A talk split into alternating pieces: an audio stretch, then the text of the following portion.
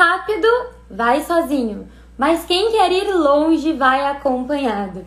Essa frase que eu adoro, ela foi escolhida para começar a live de hoje em homenagem à minha convidada especial, que é a Carolina Gomes Rosa, uma das minhas grandes amigas. A Carolina, que logo logo vai entrar aqui conosco na live. Ela é fisioterapeuta, formada pela Universidade Federal de Ciências da Saúde de Porto Alegre. Ela tem mestrado em Ciência da Reabilitação por essa mesma faculdade e ela é especialista em coluna vertebral.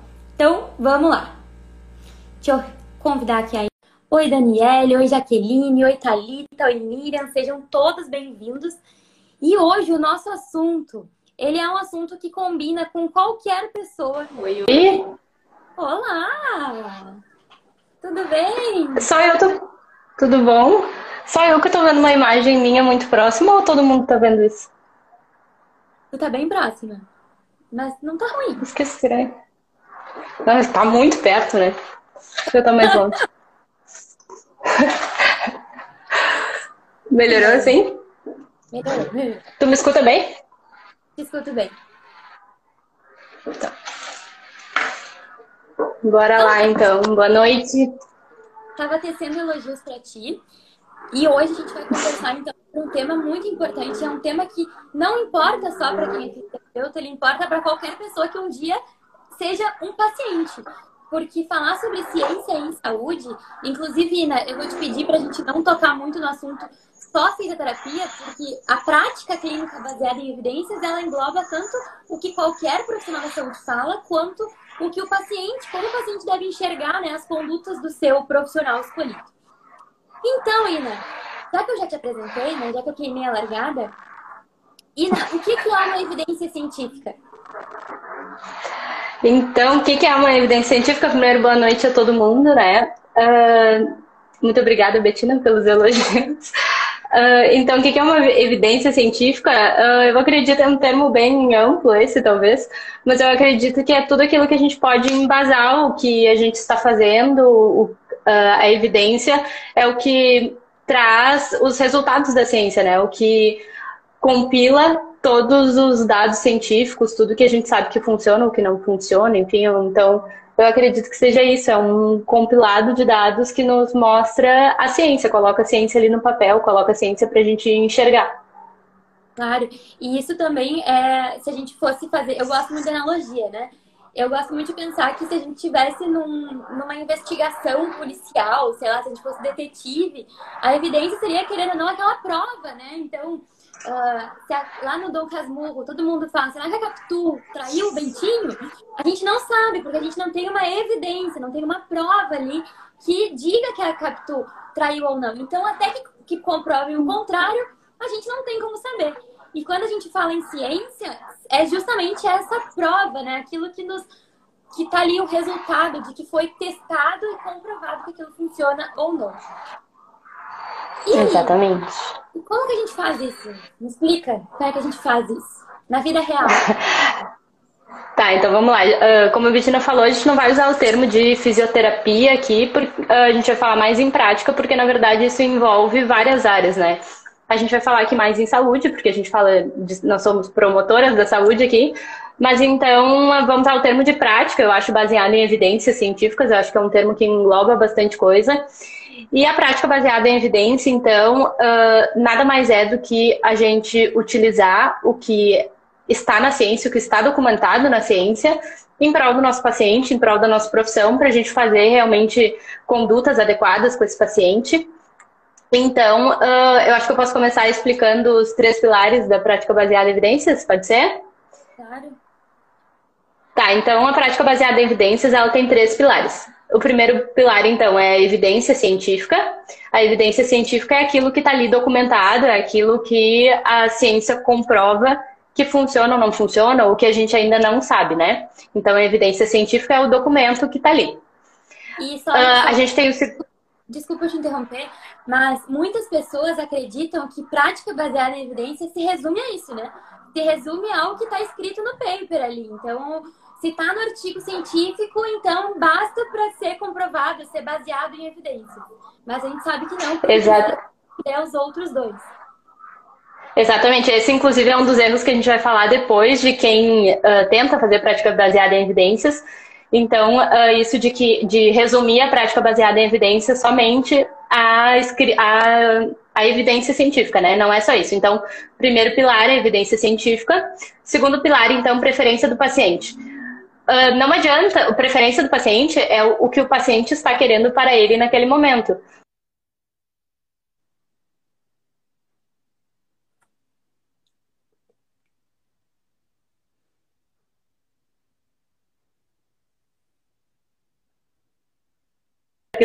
Com paciente.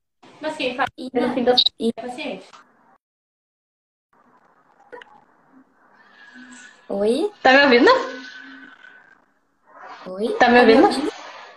Eu tô, eu recebi uma. Eu te escuto. Eu sou uma, uma blogueira amadora. recebi uma, uma ligação aqui no meio, desculpa. E, então, estava falando aqui que o segundo pilar, então, é a prática a preferência do paciente, né? Uhum. Começa daí. Então, cortou? Tá. Então, a preferência do paciente é exatamente né, o que diz aí, o que o paciente quer para ele naquele momento. Então, não adianta nós, como eu, como fisioterapeuta ou profissional da saúde, qualquer que seja, saber que o melhor tratamento, o tratamento mais top, o remédio mais top para aquela condição é X se o paciente no momento não quer aquilo para ele. O paciente quer uma outra coisa. Então a gente tem que ser honesto com o paciente, dizer que o tratamento X é o melhor, mas a gente pode fazer o Y, que talvez não seja tão bom quanto, mas que pode ajudar no caso dele, por exemplo. Então a preferência do paciente aí, ela vem junto com a evidência científica. Não adianta eu fazer só o que está na evidência se o paciente não quer, se o paciente não vai aderir ao tratamento. Então, por último, Ai, meu Deus do céu. Vou lá para o terceiro pilar. O terceiro pilar, então, é a expertise clínica, né? Expertise do terapeuta, expertise do profissional. Então, uh, é o que o, o, conhecimento do profissional naquela área que ele vai aplicar o tratamento, enfim. Então, não adianta também eu ter a evidência científica, eu levar em conta o, a preferência do paciente e daí eu não, eu não saber executar aquela técnica, por exemplo. Eu sou uma fisioterapeuta que trabalha com coluna. Mas, por exemplo, eu não sei fazer manipulação vertebral, né? Isso que é aquela coisa que o pessoal da quiropraxia faz muito. Então, assim, se um paciente vier para mim dizendo que ele quer fazer um tratamento com manipulação vertebral, aqueles estralos, enfim, eu não sou capacitada para isso. Então, mesmo que tenha uma boa evidência, mesmo que seja o que o paciente quer, eu não vou saber adequar da melhor forma possível. Então, talvez seja o momento de eu indicar para um outro profissional que saiba, né? Claro. E agora que tu já falou dos três pilares, né? Só para lembrar, um deles é, é o paper, né? É a evidência científica que a ciência nos traz. O segundo é a preferência do, do paciente, que essa, que essa não para mim, mas para a prática baseada em evidências é o, o principal, é o soberano. E a terceira que é a expertise do terapeuta, mas que também entraria com os recursos disponíveis, né? Porque muitas vezes uh, talvez a, a, melhor evidência seja um aparelho muito rebuscado que nem todos os consultórios tenham. E eu gosto sempre, uh, de citar o exemplo aqui do parto. Porque muitos profissionais de saúde, muitas pessoas batem na tecla que, por, que existem algumas condutas como se elas não fossem baseadas em evidências, quando na realidade não é bem assim. Então eu gosto de usar o exemplo do parto normal e do parto cesárea, por exemplo. Quando a gente pensa nessas duas situações, ambas têm um objetivo muito claro: que o bebê nasça com saúde e que a mãe fique bem depois do parto. Esse, são, esse é o objetivo um parto. E é possível que a gente consiga conquistar esse objetivo tanto pela cesárea quanto pelo parto normal. Isso comprovadamente uh, é confirmado que ambos são seguros. E claro que o parto normal tem prós e contras e o parto cesárea tem prós e contras. E que ambos também dependem da expertise do médico, né?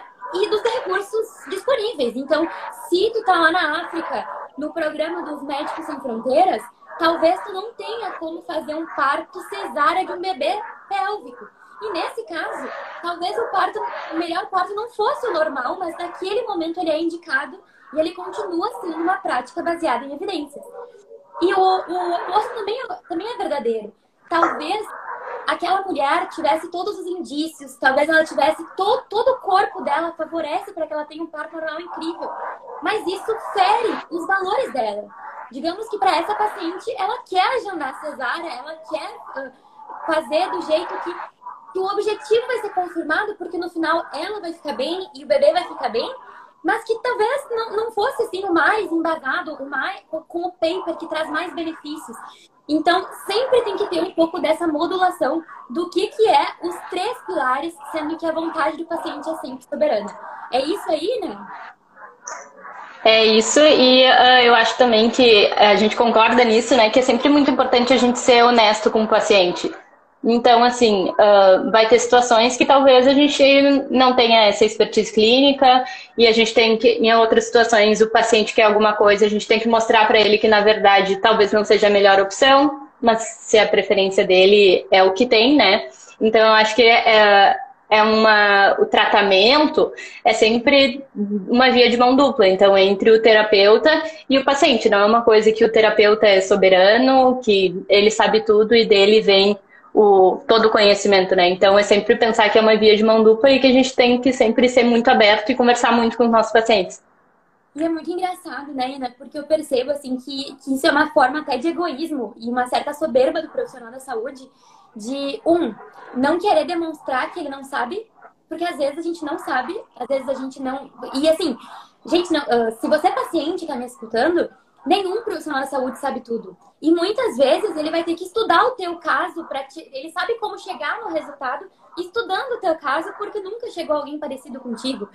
E aí muitos profissionais da saúde acabam sendo uh, antiéticos com o seu paciente por não confessar de uma forma humilde essa, essa incapacidade. Às vezes acabam até segurando um paciente que não é o melhor. Eu não sou a melhor terapeuta, por exemplo, para atender homem. Eu não sou a melhor pessoa para atender homem. E eu poderia. Tem, todos os dias a gente recebe ligações de homens querendo ser atendidos no meu consultório. Então, é antiético com ele, eu, mesmo tendo essa prática lá na, na faculdade, enfim, porque eu não sou a melhor terapeuta dele. Então, muitas vezes a gente vai ter que uh, procurar profissionais que sejam humildes o suficiente para negar aquilo que não é bom, mas também para confessar que, ok, eu, eu não sou bom, mas eu posso até estudar se tu me der essa, esse benefício. Sempre no final, o paciente que escolhe. Exatamente. Acho que então a gente pode pegar o gancho e começar a falar dos cinco erros que a gente separou de quem quer fazer prática baseada em evidências, mas por algum motivo ou outro às vezes não consegue, né? Então, acho que eu vou começar aqui pelo primeiro, que é, a gente separou que é o não ser cientista. É tu, no sentido de tu proteger as tuas verdades, proteger o que tu acredita, sem contestar ou sem questionar nunca. Eu acho que esse erro, ele acontece muito quando a gente é muito especialista em algum método ou quando a gente acabou de fazer algum curso de uma técnica específica e daí o que, que acontece? A gente quer muito usar aquilo, a gente quer provar que aquilo funciona, mas às vezes, na verdade, para alguns casos ou em algumas situações, aquilo não funciona. E a gente tem que baixar a nossa bola e entender que a ciência está nos mostrando que talvez não seja bem assim e que talvez a gente tenha que usar de alguma forma ou de outra, adaptar para alguma forma, ou talvez seja alguma coisa que ficou desatualizada, alguma coisa que ficou obsoleta. A gente vê muito aí conhecimento científico que ele vai ficando obsoleto, mas a gente vê ele sendo perdurado por décadas e décadas, né? Tem um dado que diz que a partir do momento que uma evidência científica é publicada, ela leva 17 anos até entrar em vigor realmente na prática clínica, ela ser implementada lá na ponta na, na prática clínica. Então isso acontece porque as pessoas talvez não levem em conta o que a ciência está dizendo. Ela, a ciência está nos dizendo uma coisa, mas a gente vai lá e continua fazendo outra, baseado nas nossas crenças, nosso conhecimento empírico, assim.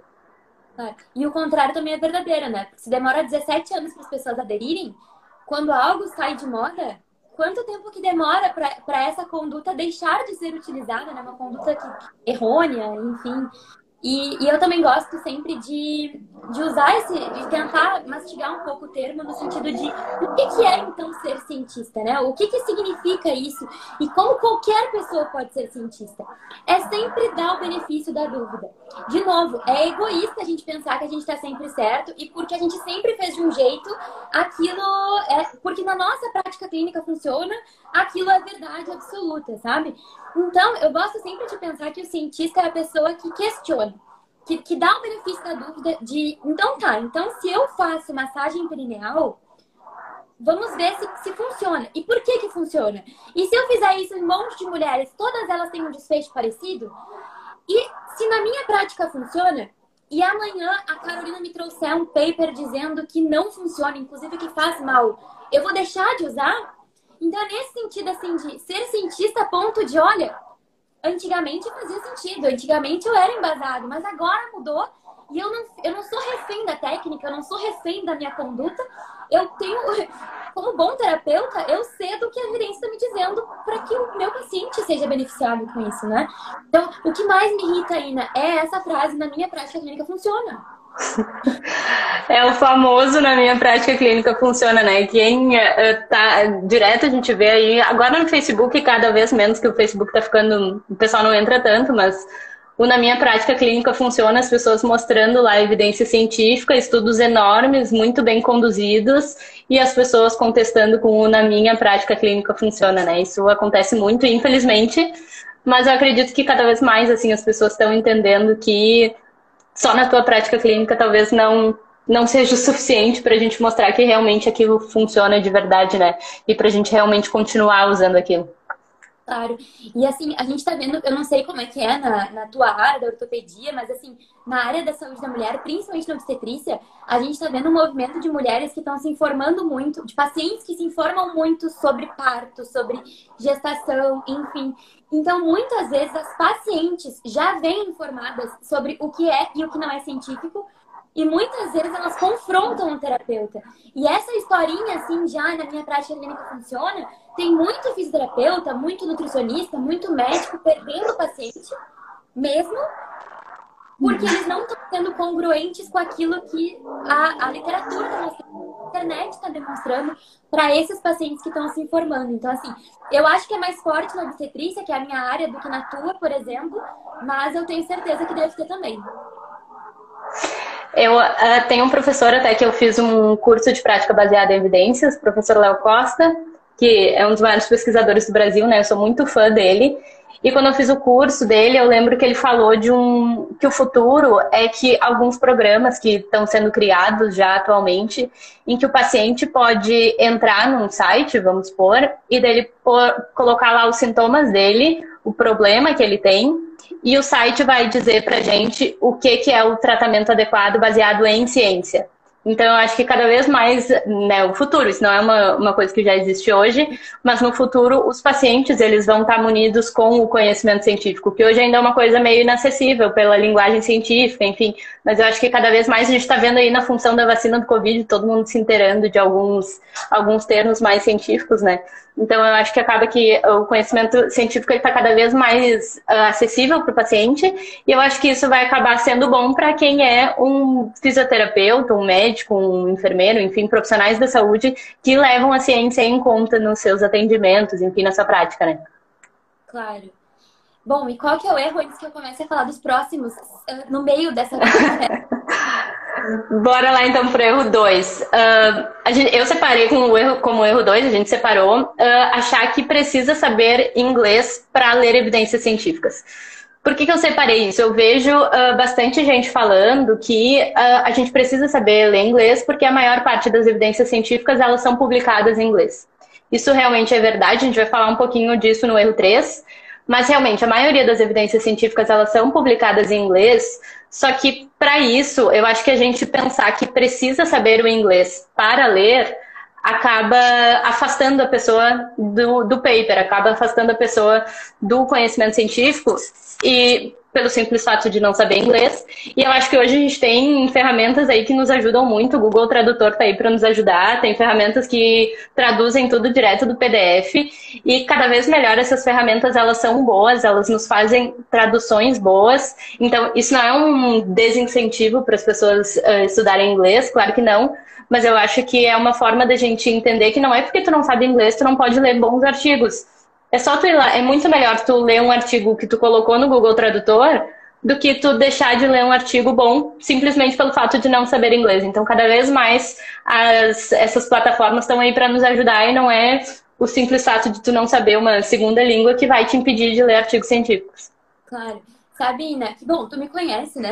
A gente só se conhece desde o início da faculdade e no meu curso eu falo muito para as minhas alunas que a gente precisa, antes de, de achar que para ser um bom fisioterapeuta, a gente precisa só da, do método, do que diz lá o manual, do que está escrito no paper, no livro e tal.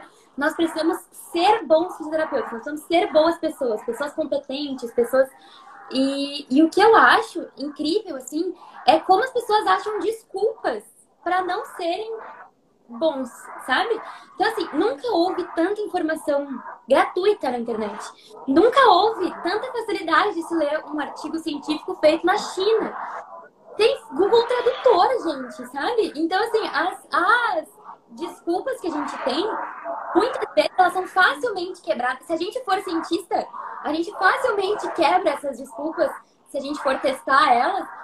E no final das contas é sentar a bunda na cadeira e se esforçar para ler, entender e estudar, e isso te fortalecer e te tornar um fisioterapeuta mais disciplinado, te tornar um fisioterapeuta com mais, não é disposição, mas com mais força, né, mental, enfim, acho que tu entendeu onde eu quero chegar, né?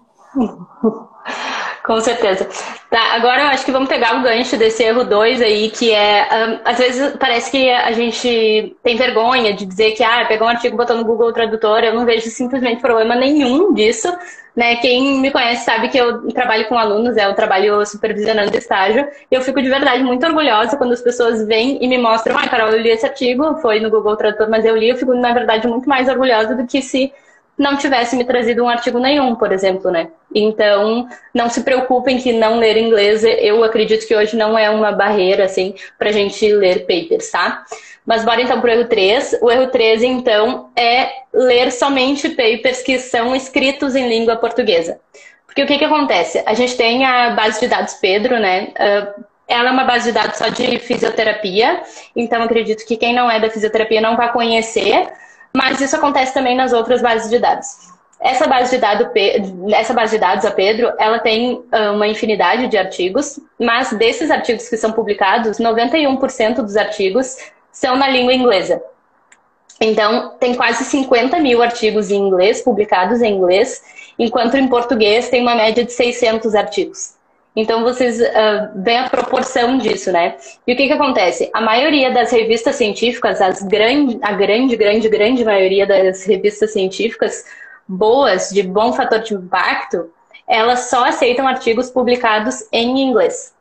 Então, será que é, é melhor eu pegar um artigo que foi publicado na língua portuguesa por ser a, minha, a língua que eu entendo, ou é melhor eu ir lá e pesquisar um artigo que foi publicado na língua inglesa, que eu sei que é de uma revista boa, de um fator de impacto maior, e traduzir pro, no Google Tradutor que seja, né? Então é muito importante a gente buscar nessas bases de dados, buscar os artigos em plataformas, em revistas que sejam publicadas em inglês também, tá? Não procurem só artigos em inglês, porque em português, aliás, porque a gente vai achar uma parcela muito pequena de, de artigos e artigos com uma qualidade menor, porque os artigos de maior qualidade são publicados em revistas maiores que só aceitam em inglês. Claro. E aí a gente volta muito, muitas vezes assim para por que, que aquela pessoa foi procurar um artigo, né? Porque muitas vezes quem acaba indo direto no artigo em português é aquela que procura o artigo só para fazer um trabalho, só porque alguém solicitou e não porque tem o hábito de buscar uma evidência para embasar o seu tratamento, né? Como a gente está falando aqui sobre uh, ciência na prática clínica, eu acho muito engraçado isso, Ina. Talvez seja porque a nossa faculdade foi diferente, enfim. Mas eu acho engraçado que as pessoas, depois que elas se formam, elas não têm mais o hábito de entrar no PubMed. Elas não sabem mais, elas não estão mais familiarizadas com os portais de bases de dados científicas e é muito interessante porque elas só retornam e, inclusive, reclamam de retornar o contato nessas, nessas bases quando é para fazer um trabalho, quando está numa especialização e precisa, e precisa ter contato de novo. Então, assim, ó, se o objetivo for entrar em contato com um artigo científico só para mostrar para o teu professor que tu fez uma, uma pesquisa, então, assim, tu não tá fazendo prática baseada em evidência, sabe? Então, eu realmente gosto do jeito, acho que tu tá sendo muito querida, assim, sabe?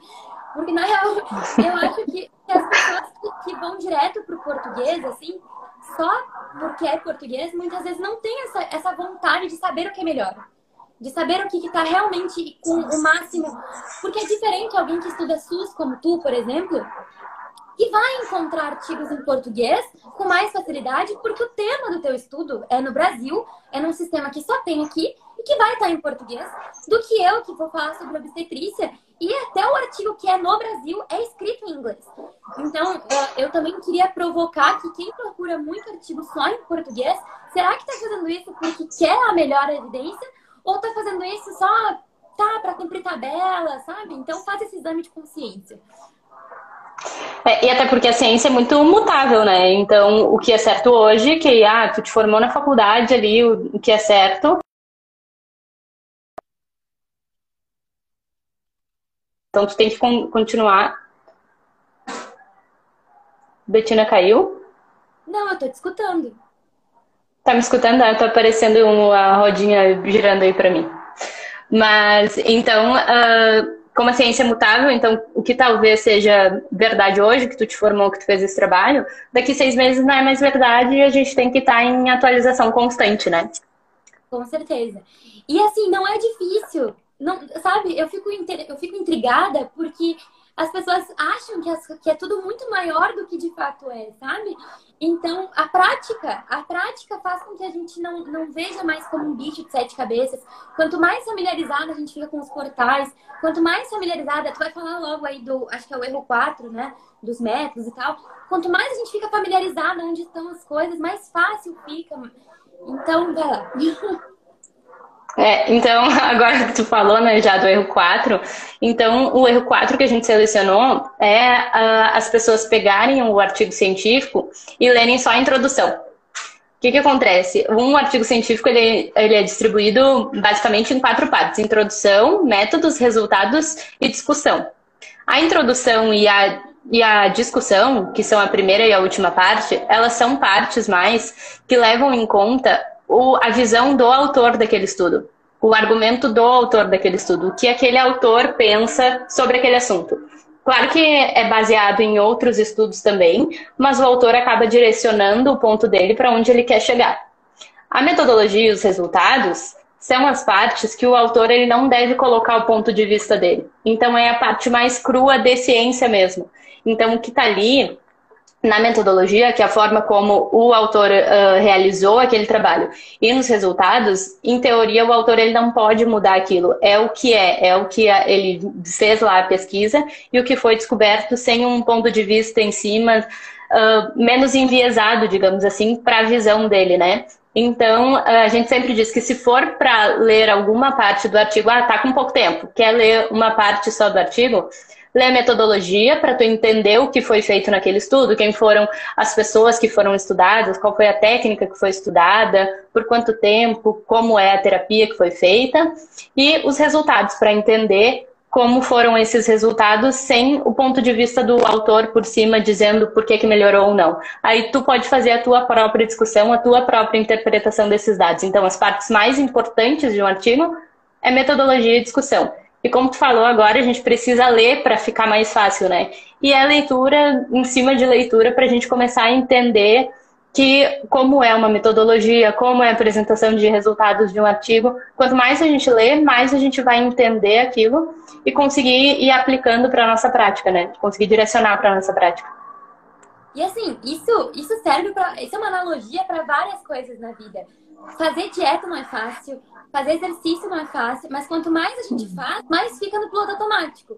Ler artigo científico tem uma barreira enorme inicial, que é o inglês, que é o, o, a metodologia, a estatística.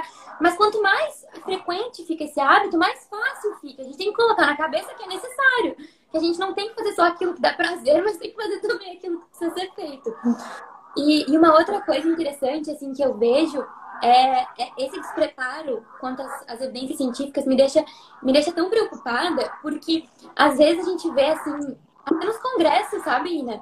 Quando as pessoas vão apresentar, pessoas que, que a gente, enfim, admira, enfim, citando não, não as partes importantes, sabe? Às vezes a gente vai no, no congresso científico para ver os resultados, ver quais são as técnicas comprovadas ou que caíram em desuso, enfim.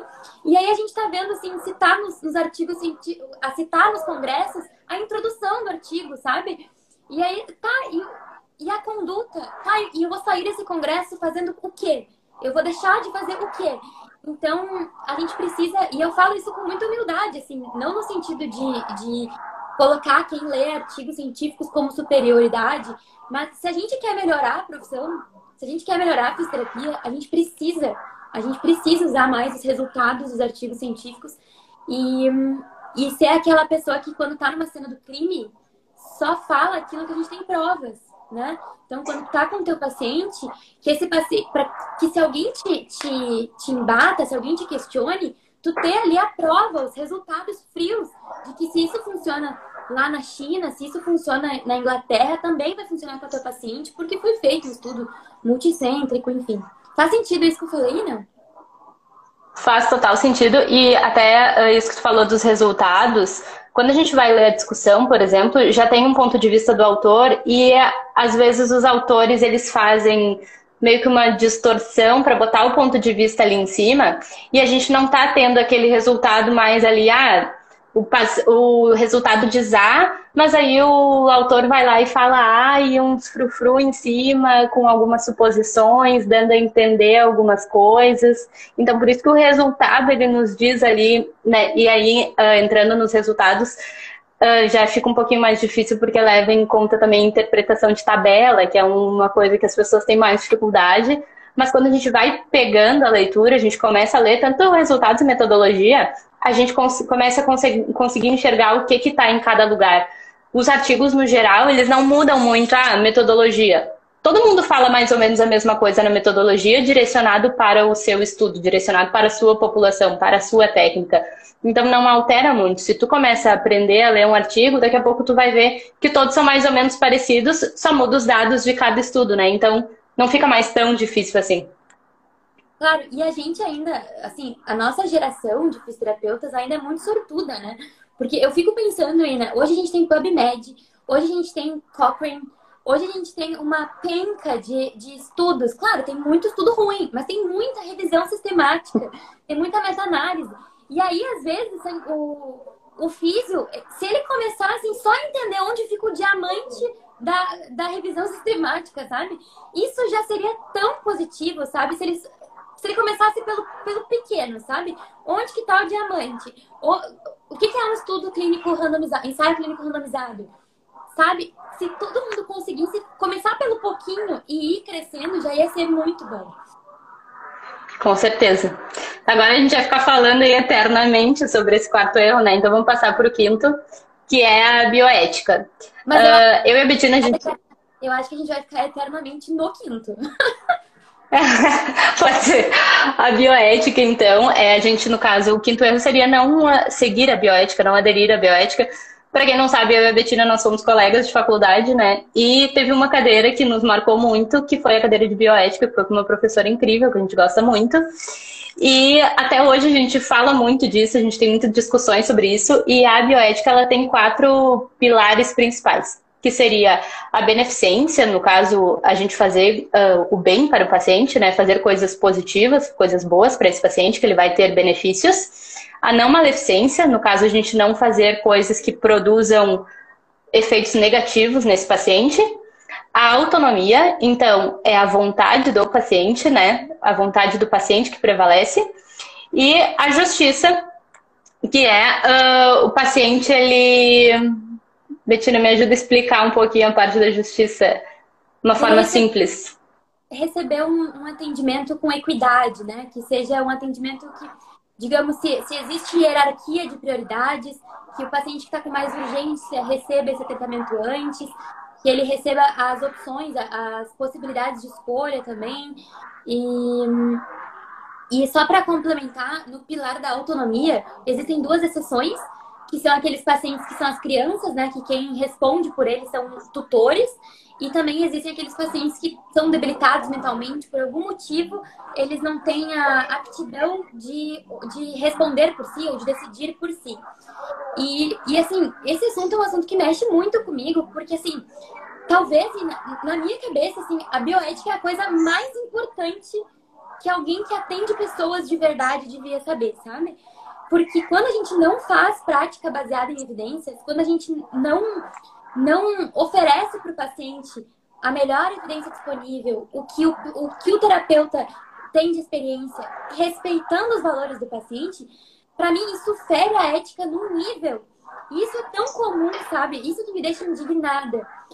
E se tu me permite, assim, monopolizar um pouco a conversa, eu, eu separei assim, um exemplo para ficar mais claro para as pessoas, que é o exemplo da gripe. Eu já te contei o exemplo da gripe? Acho que não. Não? Então, digamos que a Carolina tá gripada, tá? Ela tá gripada, é uma gripe que não é o Covid, é uma gripe simples, tá? E, e aí a Carolina tem, vai no médico e ela tem três opções. O médico diz para ela que ela tem três opções de tratamento. E só do fato do médico dizer para ela que ela tem três opções, isso já é uma opção bioética. Por quê? Porque ele não está induzindo ela a um único tratamento. Tá, ele está dizendo os prós e contras do tratamento para que ela decida. Então, o, a primeira opção que o médico dá para ela é: Carolina, tu pode voltar para casa e não tomar nada. Durante uns sete dias tu vai ter mal-estar, tu vai ter coriza, mas depois de sete dias tu vai, o teu corpo mesmo vai curar sozinho. Essa é a primeira opção. Não tomar remédio, mas demorar sete dias. A segunda opção, Carolina, é tu, tu tomar esse coquetel aqui de remédios e aí tu, talvez em três dias, tu vai, vai ter febre hoje, mas assim, amanhã tu vai voltar a trabalhar e tá tudo bem. Mas aí a Carolina, pode ser que ela não queira parar de trabalhar. Talvez ela não tenha essa opção de não trabalhar. E aí o médico vai oferecer para ela, olha, eu posso fazer uma injeção de corticoide em ti. Isso tem um efeito colateral que vai te deixar inchada e a longo prazo pode ter problemas e tudo mais. Mas enfim, tu não vai parar de trabalhar, tu vai parar de ter dor e, e vai se curar. Ele deu três opções para ela. Todos, todas as opções têm prós e contras seja o tempo de duração, seja o mal-estar que ela vai sentir, seja os efeitos colaterais que ela vai sentir. Mas em nenhum momento esse médico aqui, é, hipotético que a gente está falando, ele induziu a paciente a seguir aquilo que ele, que ele mandou. Ele está dando a opção da paciente escolher. E em saúde, a gente sempre deve preconizar profissionais, que os profissionais façam isso. Que se, se for no parto, que o médico fale os prós e contras da cesárea, os prós e contras do parto normal, para que a paciente escolha. Para que o nutricionista fale os prós e contras de comer carboidrato, os prós e contras de fazer jejum, e o paciente escolha. Para que o fisioterapeuta diga os prós e contras de usar uma bandagem que não tem uh, evidência científica. Porque vai que o paciente queira, porque o Michael Phelps usa sabe? Isso é bioética do meu ponto de vista e é isso que a gente precisa tanto dentro de saúde como um todo. É, eu acho que é bem importante assim que a gente quando a gente se forma, a gente faz um juramento ali que a gente vai tratar aquelas pessoas da melhor forma possível. Eu concordo contigo que acho que a bioética, ela talvez seja o mais importante, né, de quem trabalha com pessoas. Então, assim, a partir do momento que a gente se forma, que a gente começa a tratar pacientes, também eu acho que uh, agora as coisas que a gente já falou começam a se misturar, assim, mas, por exemplo, uh, para eu ser ética, eu tenho que estar atualizada, eu tenho que saber o que funciona e o que não funciona para eu gerar benefícios nesse paciente e não gerar malefícios nesse paciente, que já estão aí os princípios da bioética, né? Então, uh, a gente tem que levar em conta a preferência do paciente, que são, é um dos pilares da, da prática baseada em evidência, e a gente tem que ser justo também com esse paciente, né? Uma coisa que eu gosto de, uh, também que eu falei anteriormente e que eu sempre gosto de falar é que tu falou já também que a gente não precisa saber de tudo. Então, eu ser ética também é eu saber que eu não tenho capacidade para fazer algum, alguma técnica que o paciente queira, por exemplo, que aí entra um pilar da PBE, que é a expertise clínica. Pode ser que eu não tenha a expertise clínica para tal técnica, pode ser que eu não tenha a expertise para atender um caso de ligamento cruzado anterior, que não é com o que eu trabalho. Então, part... chegou nesse momento, aí talvez seja a hora de eu encaminhar para outro profissional. Eu encaminhar para alguém que seja mais competente do que eu, também é ético, né? Também faz parte da bioética. Eu ser justa com esse paciente, eu mostrar para esse paciente que, infelizmente, eu não posso te ajudar como eu, como eu gostaria. Então, eu acho que é melhor tu, tu ir para outro profissional que, que seja mais capacitado do que eu, né? Claro. E assim, a gente tem. Bom, tu tá atendendo, atendendo não, sendo professora, né, de recém-formados, de gente que tá no finalzinho, assim. E é muito comum que, principalmente recém-formado, ele entre naquelas clínicas que atendem tudo, né? Que, que, enfim, pega todos os tipos de paciente. E nesse momento, eu, eu queria muito não desencorajar as pessoas a atenderem todos os tipos de paciente, porque eu, entendo que muitas vezes isso não é possível, né? Muitas pessoas precisam trabalhar, mas que todo paciente que tu te comprometer a atender, que tu dê o teu melhor, né? Que tu seja ético com ele, de confessar muitas vezes que tu não sabe tudo, e se aparecer um ligamento cruzado anterior e tu não sabe atender aquilo, então senta a bunda na cadeira e aprende sobre isso.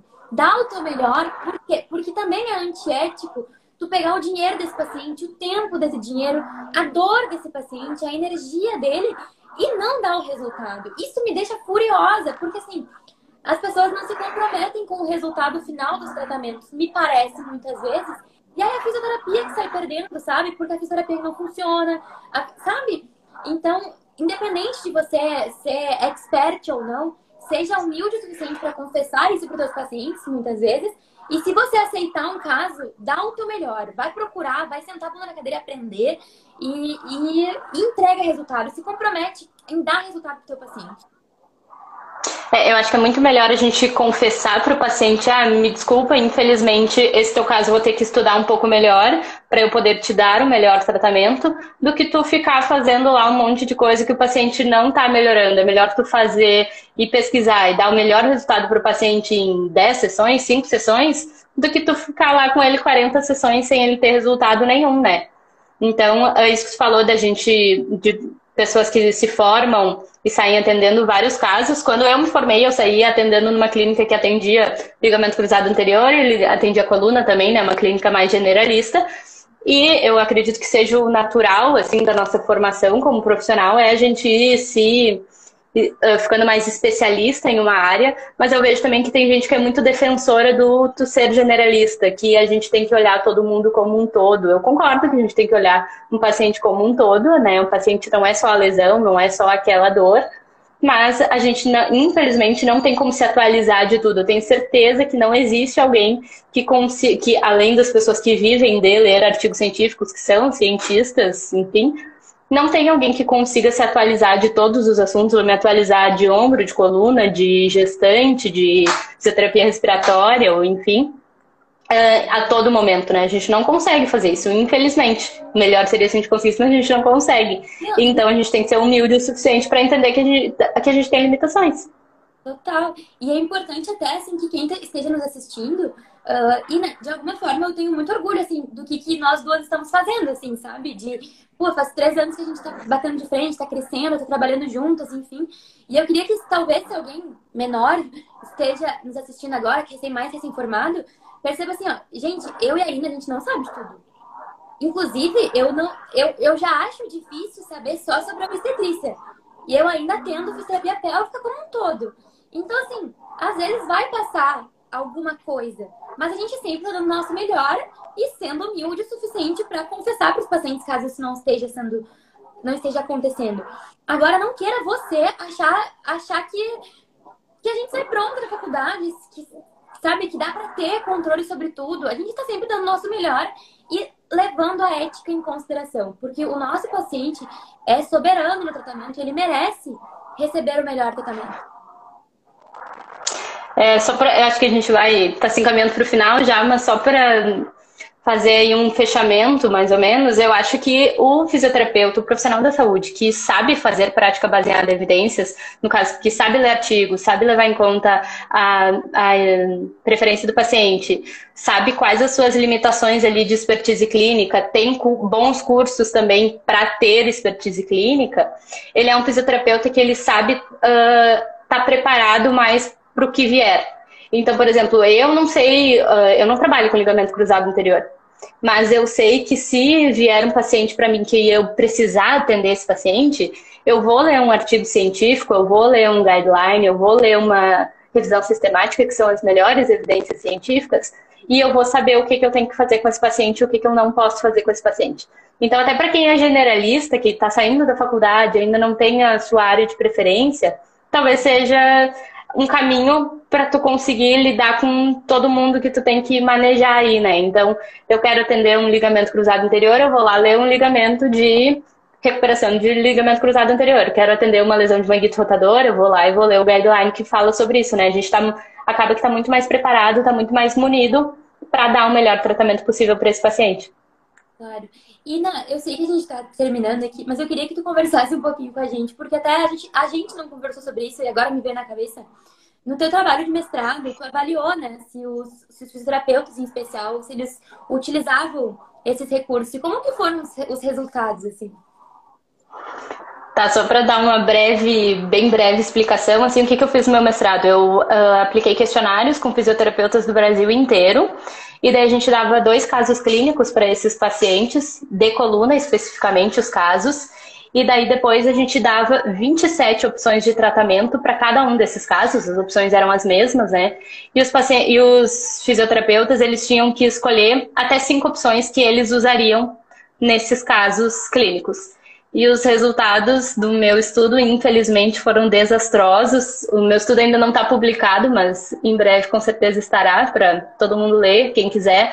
Mas, assim, uma, uma, um percentual muito baixo de fisioterapeutas realmente utilizava somente uh, terapias que a gente uh, interpretou baseado na melhor evidência disponível que eram recomendadas para aqueles casos. A gente teve muito mais fisioterapeutas que utilizavam somente terapias não recomendadas do que fisioterapeutas que usavam somente as terapias recomendadas. Então, infelizmente, foram resultados que eu, eu fiquei um pouco frustrada, assim, mas é importante a gente documentar isso e mostrar que a gente precisa estudar mais, né? E uma coisa que a gente especula realmente que seja um problema para as pessoas uh, aderirem, as pessoas darem os melhores tratamentos possíveis, é as pessoas não lerem evidências científicas, não levarem, uh, não levarem em conta artigos científicos, né?